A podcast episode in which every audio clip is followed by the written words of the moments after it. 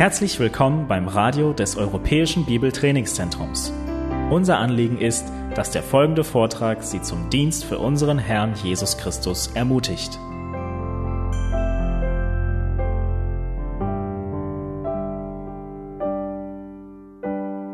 Denn unsere Welt lechzt, unsere Welt schreit, dürstet und sehnt sich nach Wahrheit. Vor einigen Monaten sagte Michel Houellebecq, der französische Schriftsteller, in einem Interview mit dem Spiegel, die christlichen Kirchen sollten sich auf die Innerlichkeit und die Ewigkeit konzentrieren, statt auf ihr humanitäres Engagement im Diesseits. Mit Martin Manten gesprochen, sie sollten endlich mal verständlich reden. Die letzte Konfrontation mit der Ewigkeit bleibt einem nicht erspart, sagt Ulbeck. Jeder Schriftsteller muss etwas zum Tod zu sagen haben. Jahrgang 56 ist äh, Ulbeck bekannt für seine kritischen und zum Teil aggressiven Thesen, mit denen er die Debatte in Frankreich mitunter belebt. Und im Spiegel-Interview dort stellt er im Prinzip die gleiche Frage wie Martin Luther 500 Jahre früher, nur in ein anderes Sprachgewand gekleidet. Was kommt nach dem Tod? Gibt es Ewigkeit? Und Ulbeck wirft diese Frage nicht ins Leere, sondern er fordert die offiziellen christlichen Kirchen heraus, sie sollten sich auf die Ewigkeit konzentrieren. Verkehrte Welt.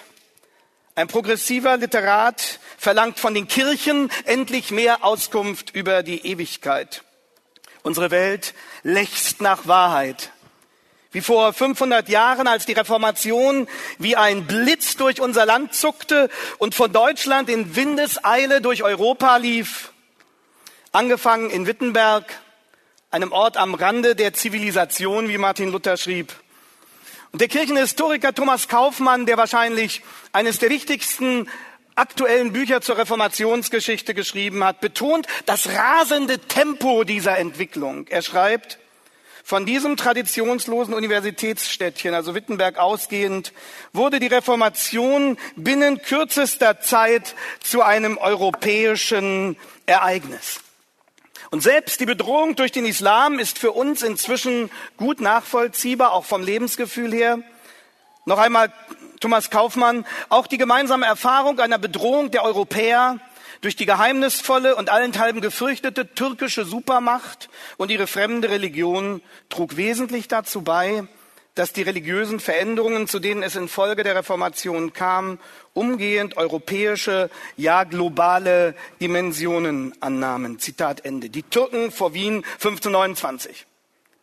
Und die Hoffnungsparole der Reformation lautete, es gibt gültige, begründete Antworten. Es gibt gesicherte und verlässliche Antworten auf die großen Fragen des Menschen. Woher komme ich? Wohin gehe ich? Wozu bin ich da? Und worauf darf ich hoffen?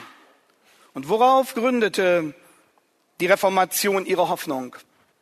Auf die Quelle ihrer Wahrheitserkenntnis. Wo finden wir Gewissheit und Klarheit? Und die Antwort lautete sola scriptura, allein die Schrift. Und das, liebe Freunde, ist zu Recht das erste Thema unserer Konferenz. Denn davon, vom Sola Scriptura, hängen alle weiteren Aussagen ab, die wir in den nächsten vier Tagen nachbuchstabieren werden.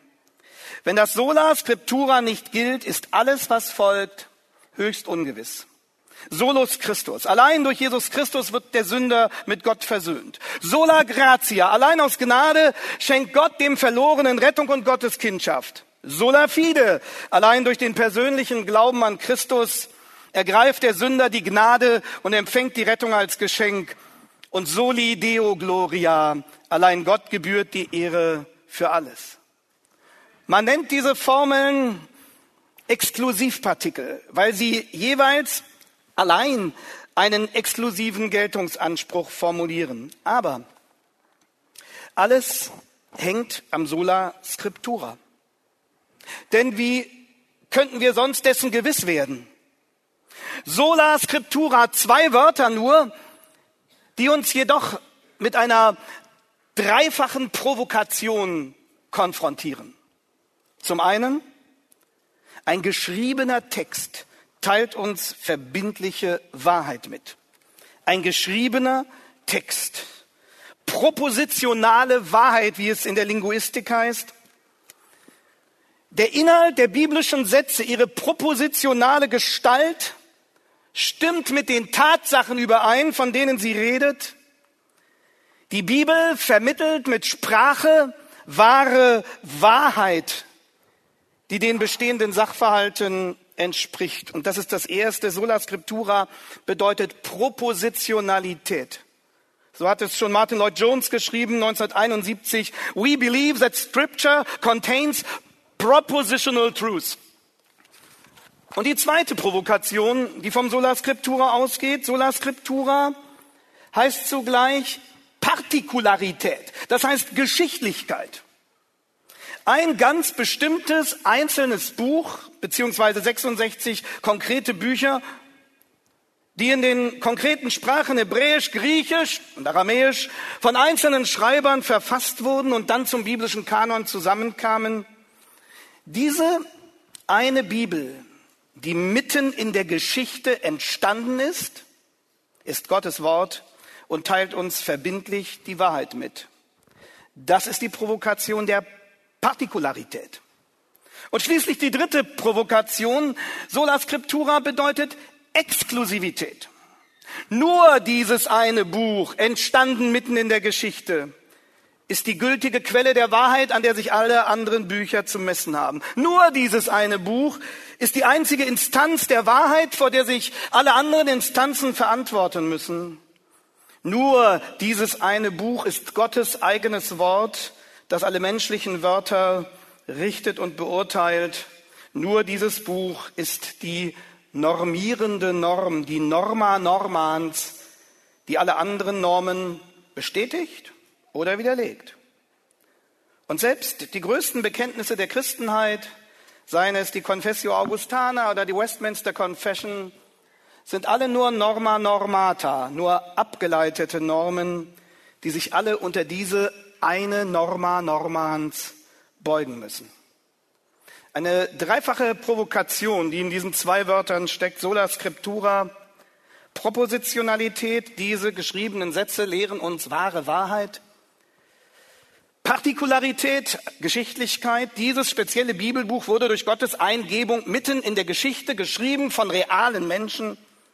Und Exklusivität, nur diese eine Schrift ist die verbindliche Quelle und Norm der Wahrheit. Die Bibel redet nicht zu allen Themen, aber dort, wo sie spricht, kann keine andere Quelle bestehen, sobald sie der Bibel widerspricht. Und das meinte Paulus, wenn er sagt, alle Schrift, 2 Timotheus 3,16 ist von Gott eingegeben. Und das meint Psalm 119, Vers 160, dein Wort ist nichts als Wahrheit. Und deshalb Deshalb hat Luther vor dem Reichstag in Worms im April 1521, als es für ihn um Kopf und Kragen ging, als es Spitze auf Knopf stand, wie wir sagen würden, deshalb hat Luther persönlich bekannt in einer Situation, wo er fürchten musste, dass es ihm genauso ergehen könnte wie Johann Hus 100 Jahre vorher, den sie dann hingerichtet haben. Es sei denn, dass ich durch Zeugnisse der Schrift oder durch klare Gründe der Vernunft, und damit meint er vernünftige biblische Begründung, überführt werde. Es sei denn. Denn ich glaube weder dem Papst noch den Konzilien allein, da es feststeht, dass sie öfters geirrt und sich selbst widersprochen haben, so bin ich überwunden durch die von mir angeführten Schriftstellen und ist mein Gewissen gefangen in Gottes Wort. Daher kann und will ich nichts widerrufen, da es weder sicher noch recht ist, gegen das Gewissen zu handeln. Und diese Wahrheit, die war damals genauso umstritten, wie sie es heute ist. Und in dieser Hinsicht hat sich nichts geändert, liebe Freunde. Vor 500 Jahren genauso wie heute haben jene, die sich anmaßten, für die Kirche in Deutschland zu sprechen, das Sola Scriptura mit aller Kraft bekämpft. Ein gutes oder, wenn man so will, schlechtes Beispiel dafür ist die Denkschrift der evangelischen Kirche in Deutschland, der die Dachorganisation der Landeskirchen zum Reformationsjubiläum. Rechtfertigung und Freiheit. Dort heißt es auf Seite 84, die biblischen Texte können nicht mehr so wie zur Zeit der Reformation als Wort Gottes verstanden werden. Offizieller Text der EKD. Und dann ist es nur folgerichtig, was die Theologische Fakultät an der Humboldt-Universität in Berlin, hier wenige Kilometer entfernt, für die nächsten Jahre plant, wie wir einer Pressemeldung entnehmen. An der Fakultät sollen nämlich künftig evangelische, katholische, islamische und jüdische Theologie unter einem Dach unterrichtet werden. Zwei Drittel der evangelischen Theologieprofessoren an der Humboldt-Universität hätten sich dafür ausgesprochen, ihre Fakultät, ihre evangelische Fakultät zu einer Fakultät der Religionen auszubauen. Das ist dann der ganz offene Angriff auf das Sola Scriptura. Und hier in dieser Auseinandersetzung wird sich das EBTC, das ja so weit von der Humboldt-Universität nicht entfernt untergebracht ist, zu Wort melden müssen. Und ihr werdet euch bewähren müssen in dieser Auseinandersetzung. Und darum, wenn wir heute 500 Jahre Sola Scriptura begehen, können wir uns nicht, Christian Andresen hat es schon gesagt, auf einen nostalgischen Rückblick beschränken. Und wir wollen auch bildlich gesprochen kein theologisches Sightseeing betreiben. Also die Wahrheiten wie alte Ruinen staunend betrachten, sondern wir müssen fragen, in welchen geistlichen Kampf der lebendige Gott uns damit hineingeworfen hat. Ich hoffe, dass es eine unbequeme Konferenz wird, die wir heute beginnen. Und dass wir fragen, was kommt dann? Nicht zuletzt auch hier in Deutschland, wo die Reformation ihren Ausgang nahm. Und dabei werden wir zugleich die tröstliche Entdeckung machen. Und ich denke, das ist tröstlich dass Sola Scriptura zu keinem Zeitpunkt selbstverständlich galt. Und dass Sola Scriptura in jeder Phase der Kirchengeschichte von der wahren Gemeinde Jesu erkämpft werden musste. Und in diesem Sinne wollen wir nun in der verbleibenden Zeit einen gedrängten Rückblick wagen und dabei in drei Zeitfenster kurz hineinschauen. Das erste die Wiederentdeckung des Sola Scriptura durch Martin Luther. Das zweite Zeitfenster, der Dauerkonflikt um Sola Scriptura als Konstante der Theologiegeschichte. Und schließlich das dritte Zeitfenster, heute, heute unser Bekenntnis zum Sola Scriptura, eine teure Verpflichtung. Das erste Zeitfenster versetzt uns um ein halbes Jahrtausend zurück, aber immerhin können wir geografisch hier vor Ort in Wittenberg bleiben. Die Wiederentdeckung des Sola Scriptura durch Luther. Die Entdeckung der Schrift wird Luther in einer tiefen persönlichen Krise geschenkt. Sie wird sein ganzes Leben revolutionieren, vom Kopf auf die Füße stellen. Der junge Mönch und Theologe sucht verzweifelt nach sicherem Boden unter den Füßen, weil er merkt, dass die alten Gewissheiten und Traditionen nicht mehr tragen. Es ist der klassische Konflikt zwischen Glauben und Vernunft, den der junge Theologe durchleidet. In Erfurt hatte er sein philosophisches Grundstudium absolviert. Das war damals eine boomende Universitätsstadt, ähnlich wie Paris. Und dann hat er hier in der Provinz in Wittenberg Theologie studiert. Und sein Förderer Johann von Staupitz entdeckt sehr schnell das Talent des jungen Mönchs. 1512 Promotion zum Doktor der Theologie. Im Rückblick wird der Reformator später feststellen, wir haben das Licht später wiedergewonnen, doch als ich Doktor wurde, kannte ich es nicht. Und trotzdem übernimmt der 30-Jährige hier in Wittenberg den Lehrstuhl seines Mentors von Staupitz für Bibelwissenschaften. Geistesgeschichtlich befinden wir uns, das ist wichtig, an der Bruchstelle zwischen Mittelalter und Renaissance. Und das heißt, der klassische Humanismus will zurück zu den Quellen der Antike, ad fontes. Die Naturwissenschaften erobern sich neue Freiräume. Kopernikus und Galileo sind Luthers Zeitgenossen. Viele alte Gewissheiten stehen in Frage. Und mittendrin der intellektuelle Augustinermönch Martin Luther, philosophisch an Aristoteles geschult. Aber was ist jetzt noch sicher? Und wie komme ich zu sicheren Ergebnissen? Wo ist jetzt ein Fundament, wo der Glaube denkend vor Anker gehen kann, um Gewissheit und Überzeugung und Frieden zu finden? Es ist weithin bekannt, dass Luther seinen reformatorischen Durchbruch zum Sola Fide erlebte beim Studium von Römer 1. Aber dabei darf eines nicht vergessen werden. Die Voraussetzung für das Sola Fide war das Sola Scriptura. Denn damals wie heute stellte sich mit brutaler Klarheit die Frage nach der Autorität. Wer hat die Wahrheit? Wo ist ihre Quelle? Wer kann mir sagen, was gilt? Der Papst offensichtlich nicht, die alten Lehrer auch nicht mehr.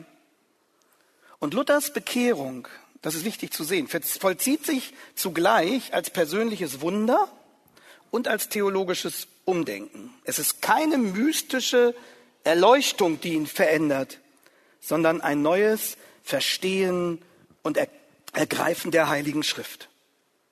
In diesen entscheidenden Monaten, sagen wir von Herbst 1517 bis Frühjahr 1519, wir werden das am Freitag nochmal noch mal deutlicher nachzeichnen können, dort, wo er den Umbruch zum persönlichen, lebendigen Glauben erfährt, vollzieht sich bei Luther zugleich der Bruch mit der theologischen Tradition. Auf dem Weg zum Sola Fide findet er das Sola Scriptura. Und das eine ist ohne das andere nicht zu haben. Liebe Leute, wir müssen uns klar machen, wie einsam der junge Wissenschaftler in dieser Situation dastand. Wie einsam. In wenigen Monaten vollzieht er einen doppelten Bruch mit der Tradition. Zum einen mit der Autorität des Papstes und der kirchlichen Institution, zum anderen aber auch mit seinen alten philosophischen Lehrern aus Erfurt. Und in dieser Umbruchzeit, da wird der junge Bibelprofessor mehr und mehr von seinem Studienobjekt selbst erfasst. Und er versteht immer besser, was Johann Hus 100 Jahre vorher entdeckt hatte. Am 4. September 1517 disputiert Luther in Erfurt gegen die scholastische Theologie. Er distanziert sich unter anderem von Aristoteles, der vom wissenschaftlichen Establishment immer noch wie ein Übervater verehrt wurde. Das ist etwa so, als wenn sich heute ein etablierter Theologieprofessor von der historisch-kritischen Methode distanzieren würde, wie das Professor Eta Linnemann etwa getan hat. Aber Luther distanziert sich ebenso von den Aristoteles-Kritikern des Nominalismus, weil auch sie dem menschlichen Verstand das letzte Urteil zubilligen. Und das ist auch naiv, sagt Luther. Was bleibt? Sola Scriptura. In dieser Phase kommt der Streit um den Ablass richtig in Fahrt, Oktober 1517. Und jetzt kristallisiert sich immer mehr heraus, wo das sichere Fundament ist, von dem aus der Streit geführt werden kann. In seinem Sermon von Ablass und Gnade kurz nach den Thesen bezeugt Luther die Heilige Schrift als letzte Instanz. Hören Sie, wie er das schreibt. Er sagt, in den aufgeführten Punkten hege ich keinen Zweifel, denn sie sind deutlich in der Schrift bezeugt. Darum sollt auch ihr keinen Zweifel haben und lasst Doctores scholasticos scholasticos sein. Also lasst die vermeintlichen Experten sagen, was sie wollen. Ich habe, ich habe die Schrift. Das ist die große Kampfansage. Denn damit stellt Luther die gesamte Hierarchie der Autorität auf den Kopf. Wenn das stimmen sollte, dann wäre jetzt die Macht des Papstes und der römischen Institution ausgehebelt. Dann wären sie nicht mehr die Richter über den Glauben, sondern müssten sich selbst dem Urteil der Heiligen Schrift stellen. Und dieses Skandalon, diese Umkehrung der Autoritätshierarchie, wurde von Luthers kirchlichen Gegnern sofort sehr deutlich gesehen. So schrieb Silvester Prierias, ein Mann der Kurie, als Antwort auf die Ablassthesen, Zitat, Wer sich nicht an die Lehre der römischen Kirche und des Papstes hält, als an die unfehlbare Glaubensregel, von der auch die Heilige Schrift ihre Kraft und Autorität bezieht, der ist ein Ketzer. Also die Schrift bezieht ihre Autorität von der Kirche.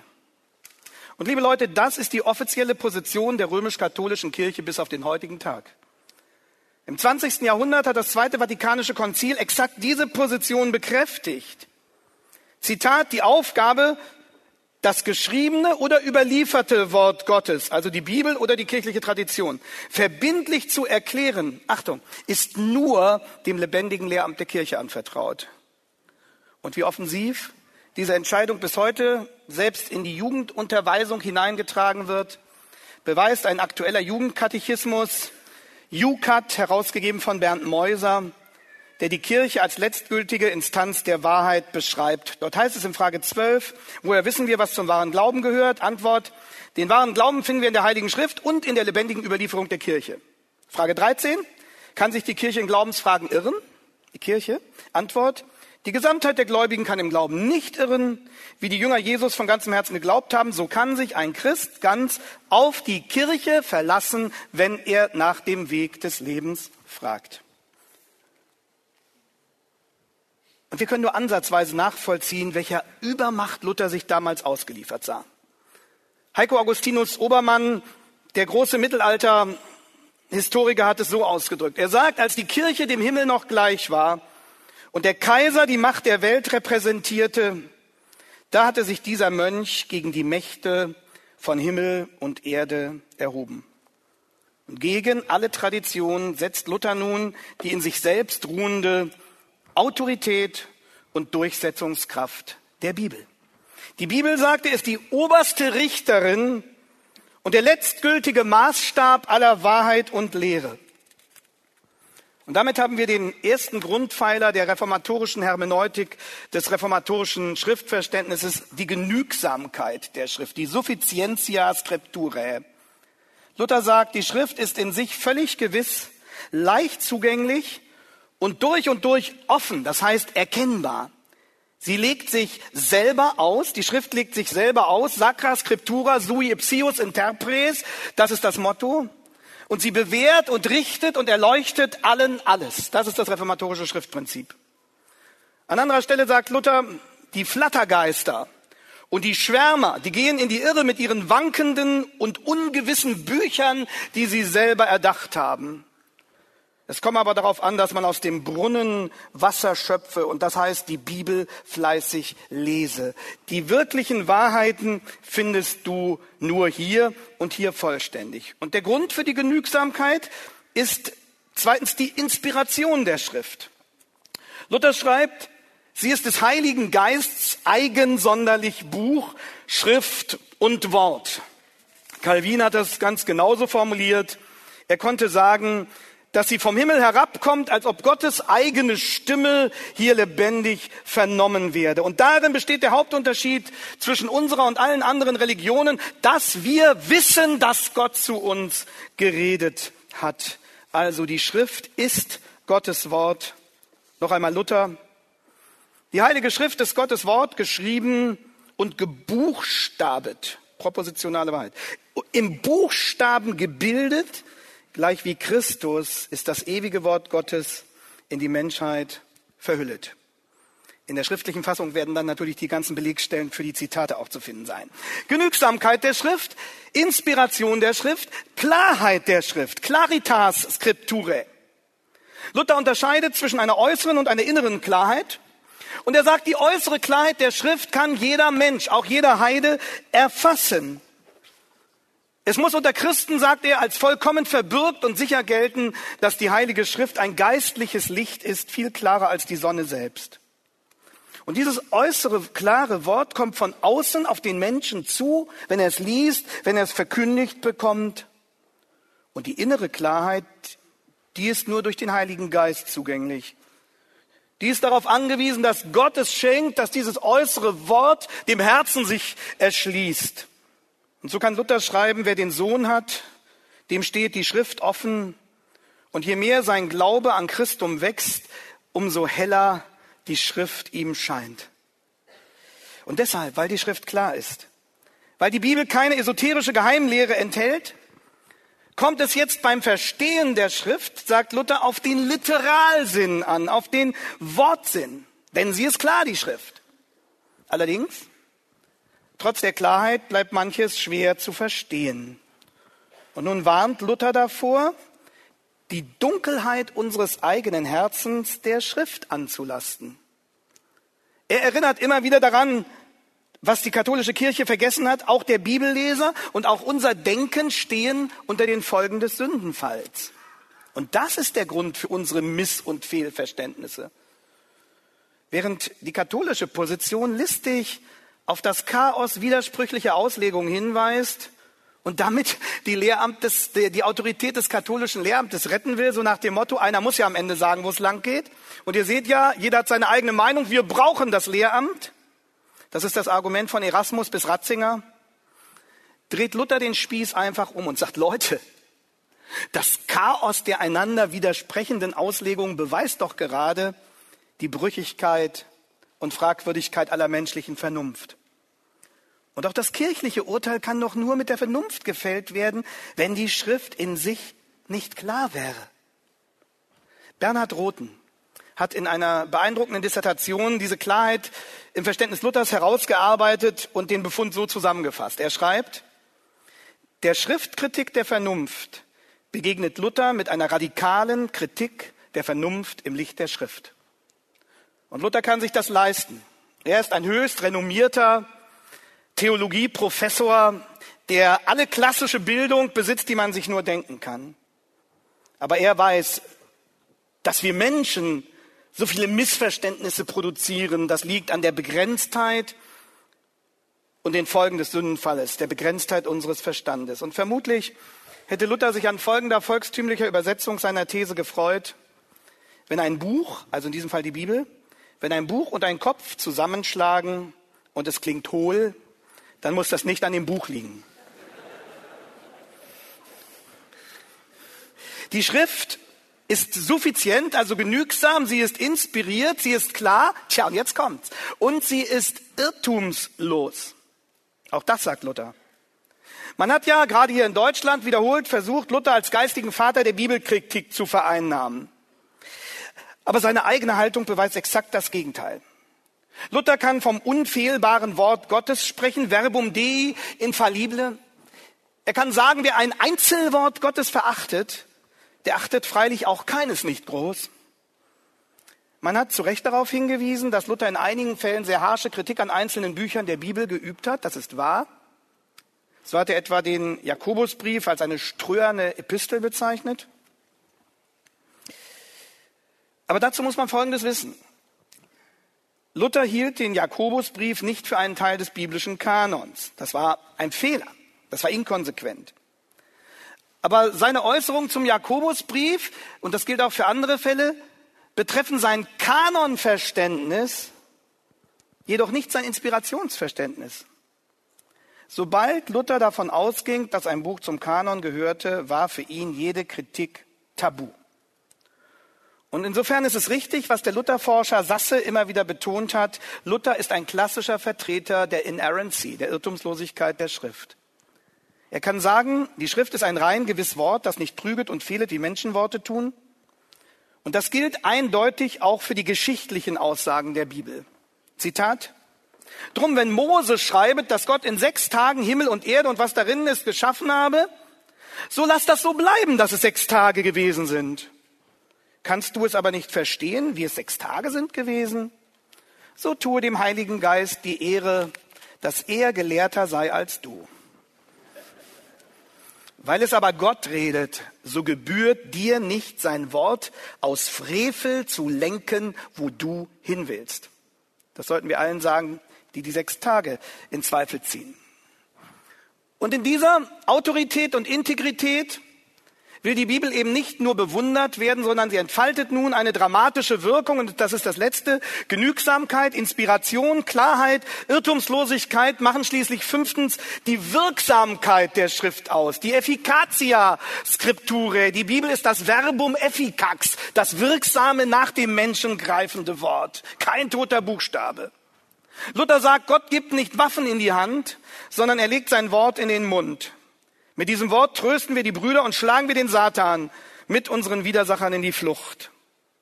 Oder in einer Predigt über 1. Korinther 15 sagt er, sie geifern, also die Schwärmer, sie geifern, der Geist müsse es allein tun. Die Schrift sei ein toter Buchstabe und könne nicht das Leben geben. Und dann fährt er fort, obwohl der Buchstabe an sich selbst nicht das Leben gibt, muss er doch dabei sein und gehört und empfangen werden. Und der Heilige Geist muss durch das Wort am Herzen wirken. Darum rühme nur nicht viel vom Geist, wenn du nicht das offenbare äußerliche Wort hast. Denn es wird gewisslich nicht ein guter Geist sein, der so redet, sondern der leidige Teufel aus der Hölle. Zitat Ende. Und aufgrund dieses eindeutigen Befundes weiß Luther sich in seinem Gewissen an die Schrift gebunden. Er weiß, wir dürfen Christus und die Schrift nicht trennen, weil nur die Schrift die sichere Brücke zu Christus ist. Und genau das versuchen die Schwärmer bis heute, so wie Luther sie genannt hat, charismatische Bewegungen, andere Mystiker, sie suchen andere Wege zu Gott. Und Luther betont, dass Gott sich auf dieses Mittel der äußeren Schrift festgelegt hat, sola scriptura. Der Heilige Geist fährt einher auf dem Wagen der Schrift. Und dabei ist Luther sehr klar, das ist nicht seine Entdeckung, sondern das ist die Wiederentdeckung dessen, was die wahre Kirche immer gelehrt hat. Weil die wahre Kirche weiß, nur hier in der Schrift hören wir die Stimme des guten Hirten. Und so konnte Luther die Identität der wahren Kirche, das heißt der Gemeinde Jesu Christi, mit diesem berühmten Wort aus den schmalkaldischen Artikeln zusammenfassen. Es weiß Gott Lob ein Kind von sieben Jahren, was die heilige Kirche sei. Das sind die heiligen Gläubigen, nämlich die Schäflein, die ihres Hirten Stimme hören. Und sie hören sie in der Schrift. Daran hängt alles. Und von da an kann nun die ganze Theologiegeschichte beschrieben werden als ein Dauerkonflikt um die Geltung des Sola Scriptura. Und damit blicken wir schnell in das zweite Zeitfenster. Wir müssen sehen, dass wir einigermaßen unsere Zeit einhalten, damit das ganze Programm nicht schon nach dem ersten Vortrag zum Erliegen kommt. Zweites Zeitfenster, ihr seid noch mit mir. Also, der Dauerkonflikt um das Sola Scriptura als Konstante der Bibelkritik. Man könnte den Blick nicht nur von der Reformation aus vorausrichten, wie das heute ja unsere Hauptaufgabe ist, sondern man könnte genauso gut von der Reformation aus zurückgehen. Man könnte das Sola Scriptura bei Jan Hus finden, 100 Jahre früher. Mein Freund Johannes Flaum wird darüber noch sprechen. Man könnte das Sola Scriptura in der alten Kirche bereits natürlich finden, wo Irenäus zum Beispiel sagt im zweiten Jahrhundert, die Schrift ist vollkommen, weil sie von Gottes Wort und seinem Geist gesprochen ist. Aber man könnte noch besser, noch weiter zurückgehen zum Schriftverständnis unseres Herrn selbst. Sehen wir uns nur an, wie der Jesus mit dem Alten Testament umgegangen ist. Er hat die Schrift bis in die letzten Wörter hinein mit dem Wort Gottes identifiziert. Matthäus 5, 18 nur ein Beispiel. Wahrlich, ich sage euch, bis Himmel und Erde vergehen, wird nicht vergehen der kleinste Buchstabe noch ein Tüpfelchen vom Gesetz. Und Jesus Christus hat ungebrochen den Wahrheitsanspruch der biblischen Geschichtsberichte bestätigt, auch aus der Urgeschichte. Und er hat die Schrift personifiziert und konnte sagen in Johannes 7, 38, wer an mich glaubt, wie die Schrift sagt. Und deshalb hat Paulus mit Recht in Apostelgeschichte 24, 14 betont, ich glaube allem, was geschrieben steht. Und dann in der Reformation bricht dieser Dauerkampf um das Sola Scriptura mit neuer Schärfe auf und mit internationaler Tragweite. Es ist, und das müssen wir immer klar im Blick behalten, es ist nicht so, dass im 16. Jahrhundert alles gut war und dann lange Zeit später der Abfall vom Sola Scriptura erfolgte. Das stimmt nicht. Sondern das Sola Scriptura war von der ersten Minute seiner Wiederentdeckung an umstritten und bekämpft. Mindestens von zwei Seiten. Die beiden Angriffe auf das Sola Scriptura erfolgen, erfolgen immer entweder als Bibelergänzung oder als Bibelkritik. Die Bibelergänzung bestreitet die Vollständigkeit und Exklusivität des Sola Scriptura und die Bibelkritik bestreitet die Wahrheit und die Zuverlässigkeit des Sola Scriptura. Ein Jahr vor Luthers Tod, 1545, beginnt das Trienter Konzil. Und das Trienter Konzil greift bereits in seiner ersten Sitzungsperiode zielsicher die beiden Stützpfeiler der reformatorischen Wahrheit an. Die Rechtfertigungslehre, solus Christus, sola fide, sola gratia, und das Schriftverständnis. Und Trient bekräftigt erneut die kirchliche Tradition, zu der auch die ungeschriebenen Überlieferungen zählen. Zitat, Sie sei mit dem gleichen Gefühl der Dankbarkeit und der gleichen Ehrfurcht anzuerkennen wie die Bibel selbst. Und über den wahren Sinn hat die Kirche zu urteilen. Und liebe Freunde, das sind bis heute die entscheidenden Gegensätze zwischen evangelisch und katholisch geblieben. Die Rechtfertigungslehre und das Schriftverständnis. Viele Evangelikale, vielleicht erinnern Sie sich noch, haben sich damals gefreut über die konservativen exegetischen Thesen im Jesusbuch von Papst Benedikt. Drei Bände von 2007 bis 2012. Dabei haben sie übersehen, dass unser Hauptgegensatz zum Schriftverständnis des Katholizismus eben nicht bei der Bibelkritik liegt, sondern bei der Bibelergänzung. Und da hat sich Ratzinger keinen Millimeter bewegt und der neue Papst schon gar nicht. Bei der Bevormundung der Bibel, da liegt der Kritikpunkt. Und in dem allen erweist sich die römische Kirche immer wieder als ein guter Schüler jenes Mannes, der bis heute die römisch-katholische Theologie maßgeblich prägt. Und das ist Thomas von Aquin, 13. Jahrhundert. Thomas von Aquin hat sich positiv über die Zuverlässigkeit der Bibel geäußert. Er kann sagen, Zitat, es ist heretisch zu sagen, dass irgendwelche Unwahrheit in den Evangelien oder in irgendeiner kanonischen Schrift enthalten sei. Zitat Ende. Das könnte Ratzinger genauso sagen. Thomas von Aquin hat einen, und dafür schätzen wir ihn, einen robusten Wahrheitsbegriff. Aber das Hauptproblem besteht darin, dass er die Grenze zwischen Gottes Wort und Menschenwort systematisch relativiert und durchlässig macht. Und die Basis dafür ist Aquins Verständnis von Natur und Gnade. Nach katholischem Verständnis ist die Natur durch den Sündenfall zwar beschädigt, aber nicht grundsätzlich verdorben. Und daraus folgt nun eine grundsätzliche Offenheit für die Möglichkeiten des Menschen, mit Gott schiedlich friedlich zu kooperieren. Und analog dazu, wie Gott und Mensch bei der Erlösung zusammenarbeiten, Glaube und Werke, so gibt es nun auch bei der Erkenntnis des Willens Gottes eine Kooperation zwischen der Bibel und der Kirche und dem päpstlichen Lehramt. Das hängt zusammen mit dem Naturgnadeverständnis von Thomas von Aquin. Und in dem Sinne sagt das Trienter Konzil, Scriptura ist gut, aber sie muss ergänzt werden. Und die Bibelergänzung ist nur eine Flanke, von der aus das Sola Scriptura angegriffen wird. Bereits im 16. Jahrhundert tritt neben die Bibelergänzung die Bibelkritik, die offene Bibelkritik der Socinianer. Zwei Italiener aus Siena, Lelio Sozzini und sein Neffe Fausto Sozzini, springen auf den reformatorischen Zug mit auf, weil sie Kritik an der römischen Kirche üben wollen aber die Sozinis betreiben von Anfang an massive Bibelkritik. Sie sind Vorläufer des Rationalismus. Sie bestreiten die Trinität, die Präexistenz, die Gottheit Jesu, den Sühnetod. Fausto Sozzini, er wird geboren in dem Jahr, in dem Luther die schmalkaldischen Artikel schreibt, 1537, gewinnt Einfluss in Polen und fügt dort der reformatorischen Bewegung schweren Schaden zu. Und liebe Leute, wir müssen wissen, die Sozinianer sind ein erstes Beispiel dafür, wie unter scheinbarer Berufung auf die Reformation das Sola Scriptura ausgehebelt wird. Wer beruft sich heute alles und noch von dieser Stelle in Wittenberg aus auf die Reformation, um das Sola Scriptura in Frage zu stellen? Und nicht nur in jenem mediokren Interview, das Frau Kessmann mit dem Spiegel neulich geführt hat. Das ist nur gewissermaßen die Spitze des Eisbergs. Bibelergänzung und Bibelkritik wie eine Zangenbewegung. Und so eröffnet man sich durch die Bibelkritik die Spielräume für andere Weltanschauungen.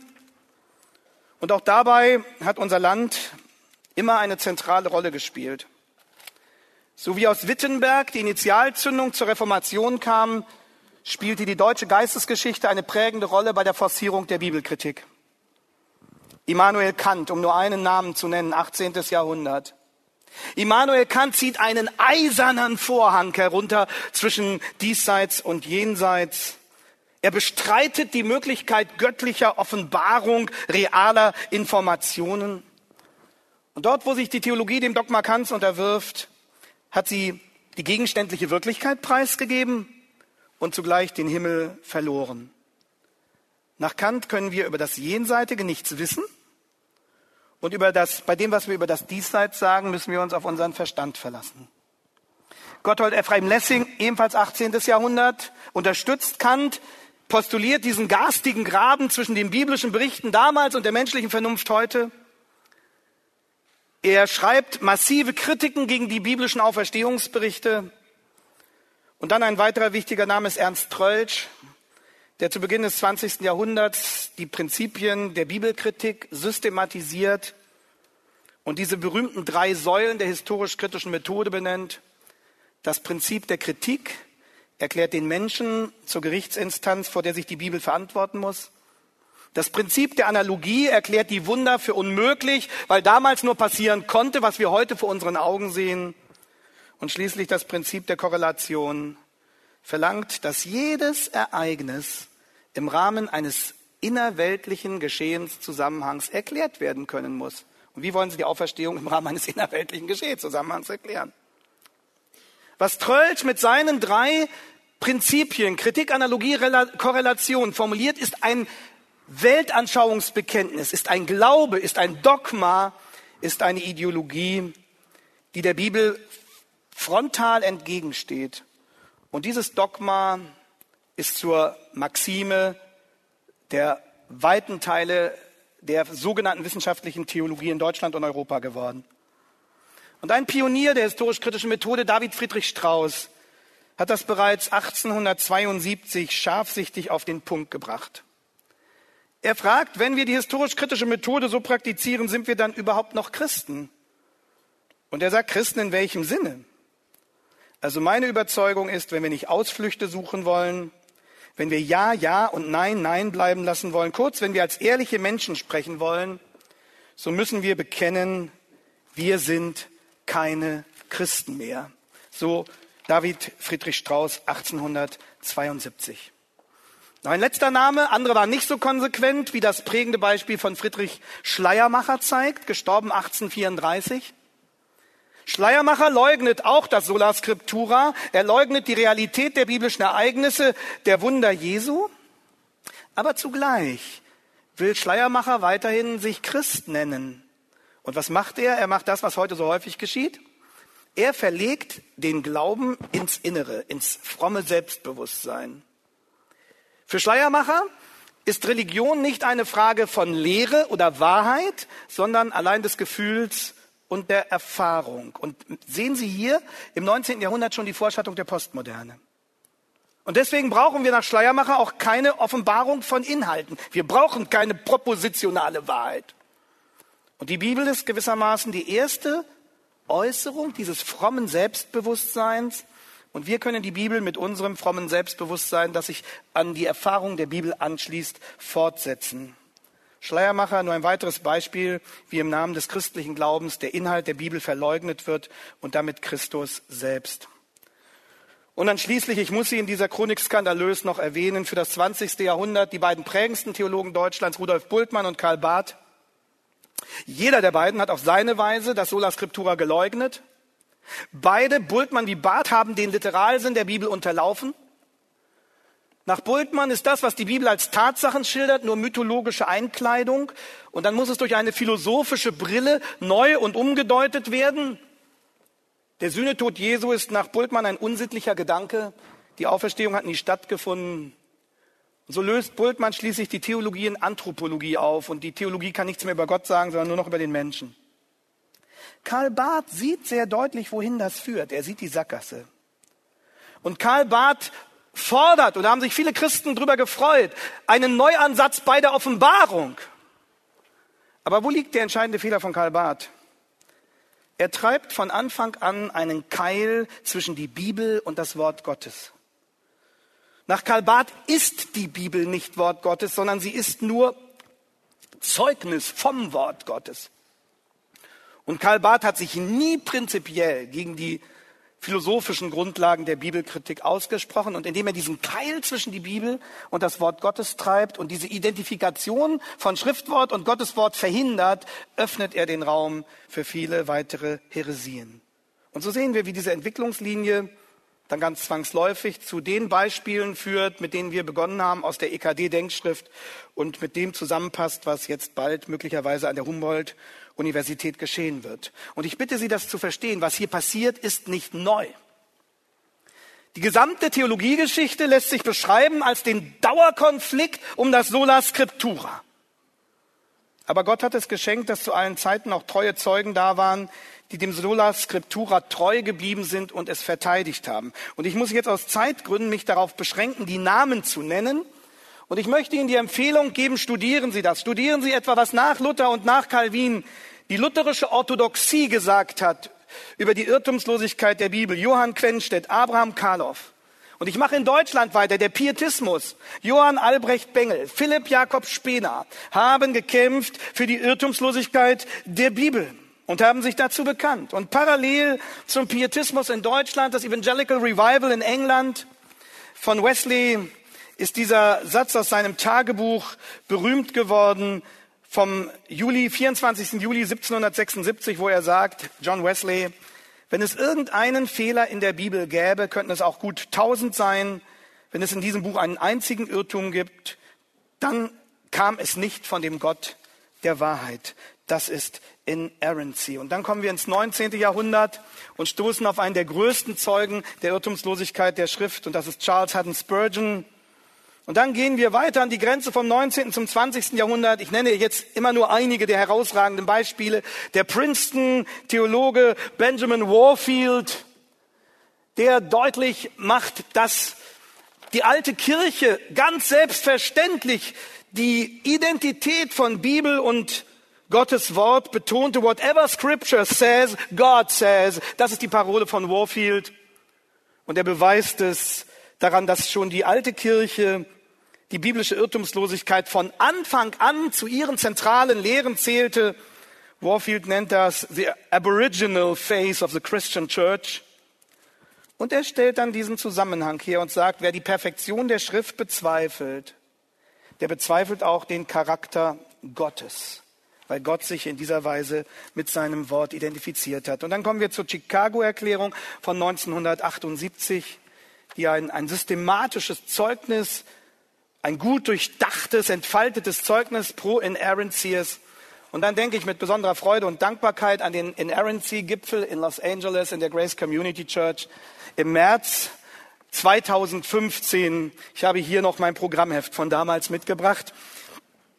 Theologisches Sightseeing in Kalifornien, wo John MacArthur gesagt hat, wir haben jetzt lange nichts mehr für die Inerrancy getan. Wir haben damals 78 diese Erklärung beschlossen aber wir merken, wie wenig das bewusst ist in vielen christlichen Gemeinden.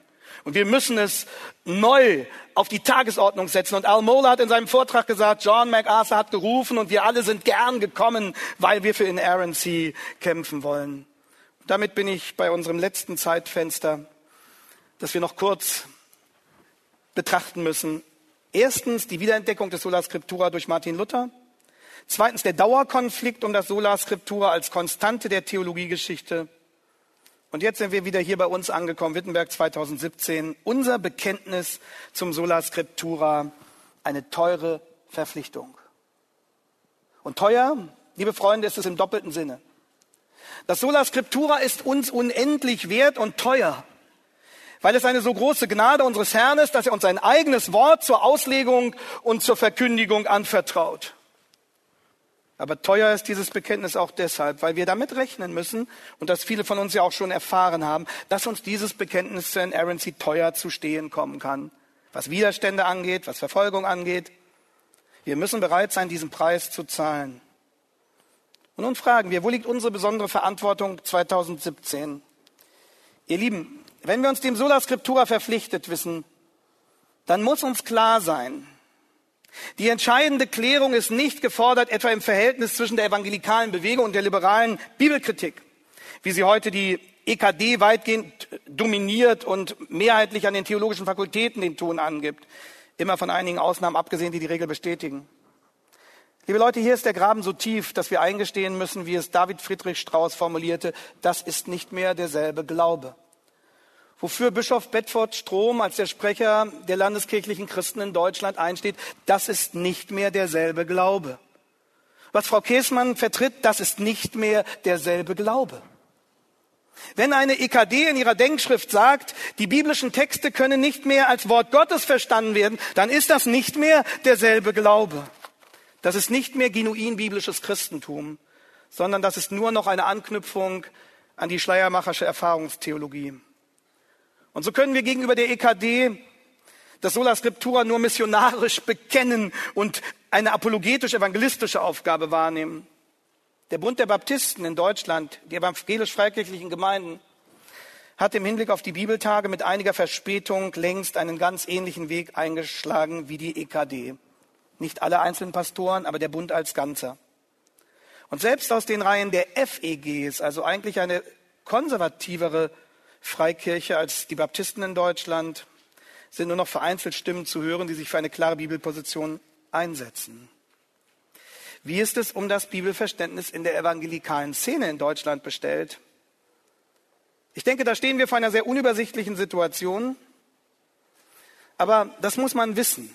Eine Schwachstelle, eine Achillesferse der evangelikalen Bewegung in Deutschland besteht darin, dass jene Organisationen, die seit dem 19. Jahrhundert den Evangelikalismus in Deutschland geprägt haben. Einerseits schon ein Bekenntnis zur grundsätzlichen Autorität der Bibel abgegeben haben, aber zugleich immer eine Distanz gegenüber der Irrtumslosigkeit gewahrt haben. Und dies gilt sowohl für die Deutsche Evangelische Allianz als auch für den Gnadauer Gemeinschaftsverband, der so als die Dachorganisation des Pietismus in Deutschland gilt. Und es gilt auch leider für die Bekenntnisbewegung kein anderes Evangelium, die in der Auseinandersetzung mit der Bibelkritik so viel gute Dienste geleistet hat. Das gilt für alle diese Glaubenswerke. Sie haben in vielfacher Hinsicht einen gesegneten Dienst in unserem Land getan und das wird die Ewigkeit erweisen.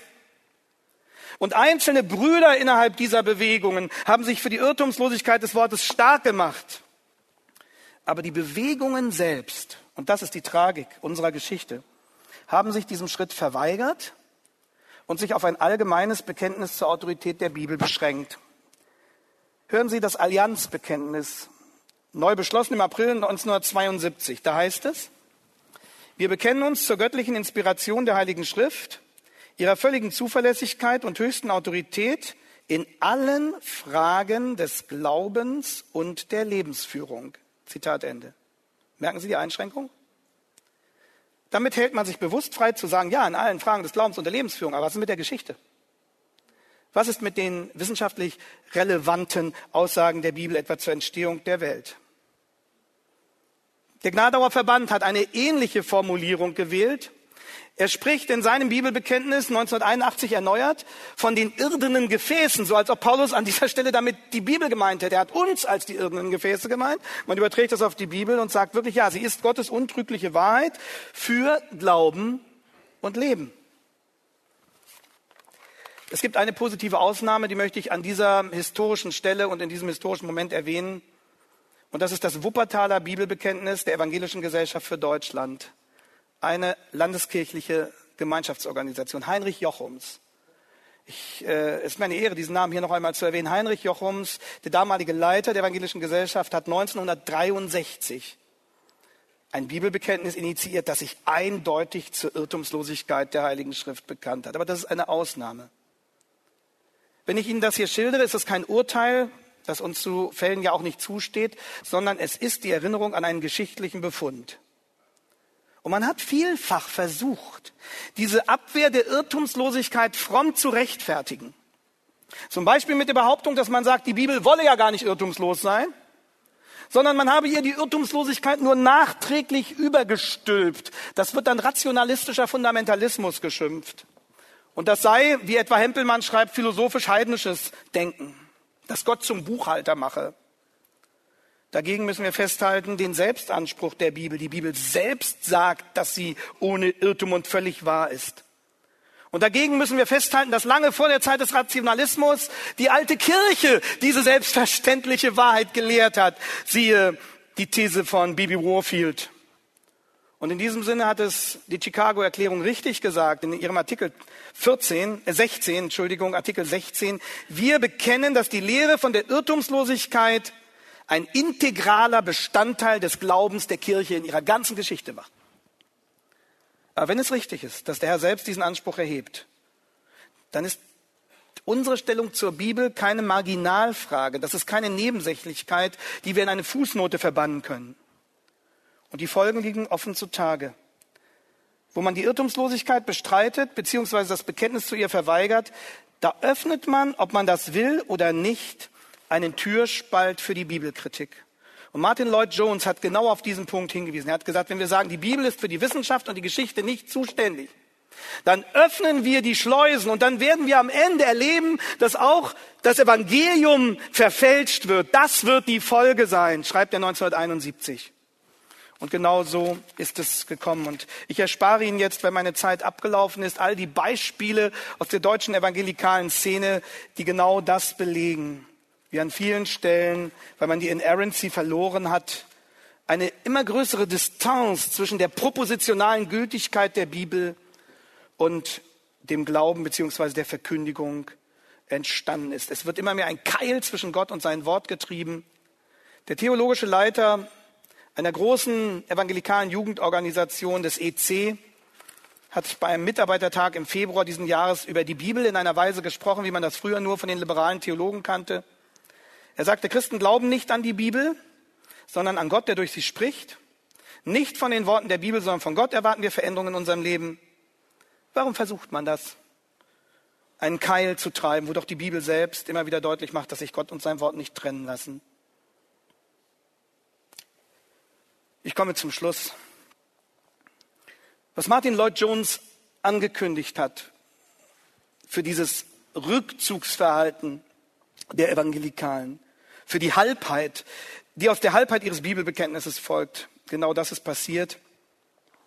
Die Verleugnung der Irrtumslosigkeit schwächt das Urteilsvermögen und erhöht die Anfälligkeit für künftige Irrlehren. Und darum, liebe Freunde, verlangt das teure Bekenntnis zum Sola Scriptura zugleich ein Bekenntnis zur Irrtumslosigkeit der Bibel. Lasst uns das am Ende festhalten. Die Frage der Irrtumslosigkeit ist der Lackmustest dafür, wie ernst wir es mit dem Sola Scriptura meinen. Denn das Sola, so wie es die Reformatoren von ihrem Herrn gelernt hatten, schützt die Schrift gegenüber Bevormundung. Nur das Sola schützt es. Die Liberalen, die sagen Scriptura, solala. Die dem Herrn treu sein wollen, sagen dagegen sola scriptura. Und darum ist es unsere teure Verpflichtung, von Wittenberg aus die Debatte um die Irrtumslosigkeit wieder neu in die evangelikalen Reihen zu tragen. Das ist unsere Verpflichtung für die nächste Zeit. Liebe Freunde, lasst uns neu eine Debatte über die Irrtumslosigkeit in Deutschland vom Zaum brechen. Und lasst uns sagen, wer das Sola Scriptura postuliert, und sich zugleich dem Wahrheitsanspruch, dem umfassenden Wahrheitsanspruch, wie er in der Irrtumslosigkeit zum Ausdruck kommt, verweigert, der bleibt auf halber Strecke stehen. Es geht nicht um ein geschlossenes System, das uns gefallen würde, sondern es geht um die Treue zu unserem Herrn, so wie es Norman Geisler formuliert hat. It's not a question of scholarship, it's a question of lordship. Es geht nicht um die Frage, wie wissenschaftlich wir sind, das sollen wir schon sein, sondern es geht um die Frage, wer, wer ist unser Herr? Und lassen wir uns auch an dieser Stelle an Francis Schaeffer erinnern, der Zeit seines Lebens mit der ganzen Weite seines Denkens für die Irrtumslosigkeit eingetreten ist und der in einem seiner letzten Bücher, The Great Evangelical Disaster, deutlich gemacht hat, dass das die Wasserscheide ist, an der sich die Zukunft der evangelikalen Bewegung entscheiden wird. Ich komme zum Schluss. 500 Jahre Sola Scriptura beschreiben eine dramatische Geschichte, die noch lange nicht zu Ende ist. 500 Jahre Sola Scriptura sind ein Beweis für das Versprechen unseres Herrn und seine Treue, der gesagt hat, ich werde meine Gemeinde bauen und die Pforten der Hölle werden sie nicht überwinden. Und er hat gesagt, Himmel und Erde werden vergehen, aber meine Worte werden nicht vergehen. Und er hat gesagt, die Schrift kann nicht gebrochen werden. Und diese Zusage unseres Herrn und ihre nachweisbare Erfüllung durch unseren Herrn in der Theologiegeschichte sind für uns immer wieder neu eine Ermutigung, in diesen Kampf einzutreten. Und lasst uns das bitte festhalten. Ich sage es deshalb noch einmal. Ein authentisches Bekenntnis zum Sola Scriptura schließt das Bekenntnis zur Irrtumslosigkeit der Heiligen Schrift mit ein.